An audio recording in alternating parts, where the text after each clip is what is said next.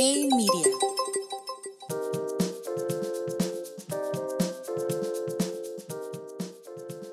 Hey, soy Gerardo Vázquez y esto es G Mercados Daily por Hey Media. Y empezamos con que Joe Biden pidió a las refinerías que aumenten la producción. En una carta dirigida a las compañías energéticas, el presidente de Estados Unidos urgió a que se incremente la producción de hidrocarburos y condenó los altos márgenes de rentabilidad de la industria, pues durante un periodo de guerra y disrupciones de cadena productiva, la transferencia íntegra del costo a las familias es inaceptable. Actualmente se vive en una fuerte desbalance de la industria energética, pues mientras por un lado la demanda comienza a recobrar fuerza, gracias a la reapertura económica global, la oferta se mantiene limitada, pues las sanciones dirigidas a Rusia y los altos niveles de utilización de capacidad de las plantas han entorpecido la producción y abastecimiento de crudo.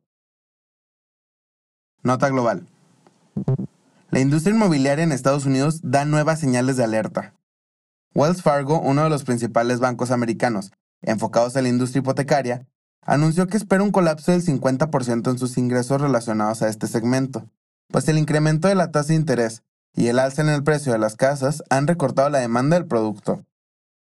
Por otro lado, los comercializadores de bienes inmuebles, Compass y Redfin Corp, anticiparon un fuerte recorte de personal como respuesta al freno en la industria inmobiliaria.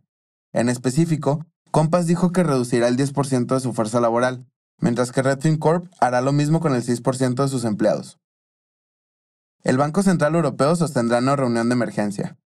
Los representantes de los bancos centrales en el bloque se reunirán para discutir las recientes condiciones del mercado, después de que los rendimientos de los bonos tuvieran un fuerte repunte en la eurozona.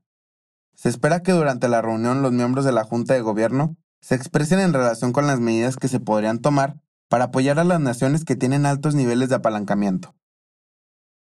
Nota México.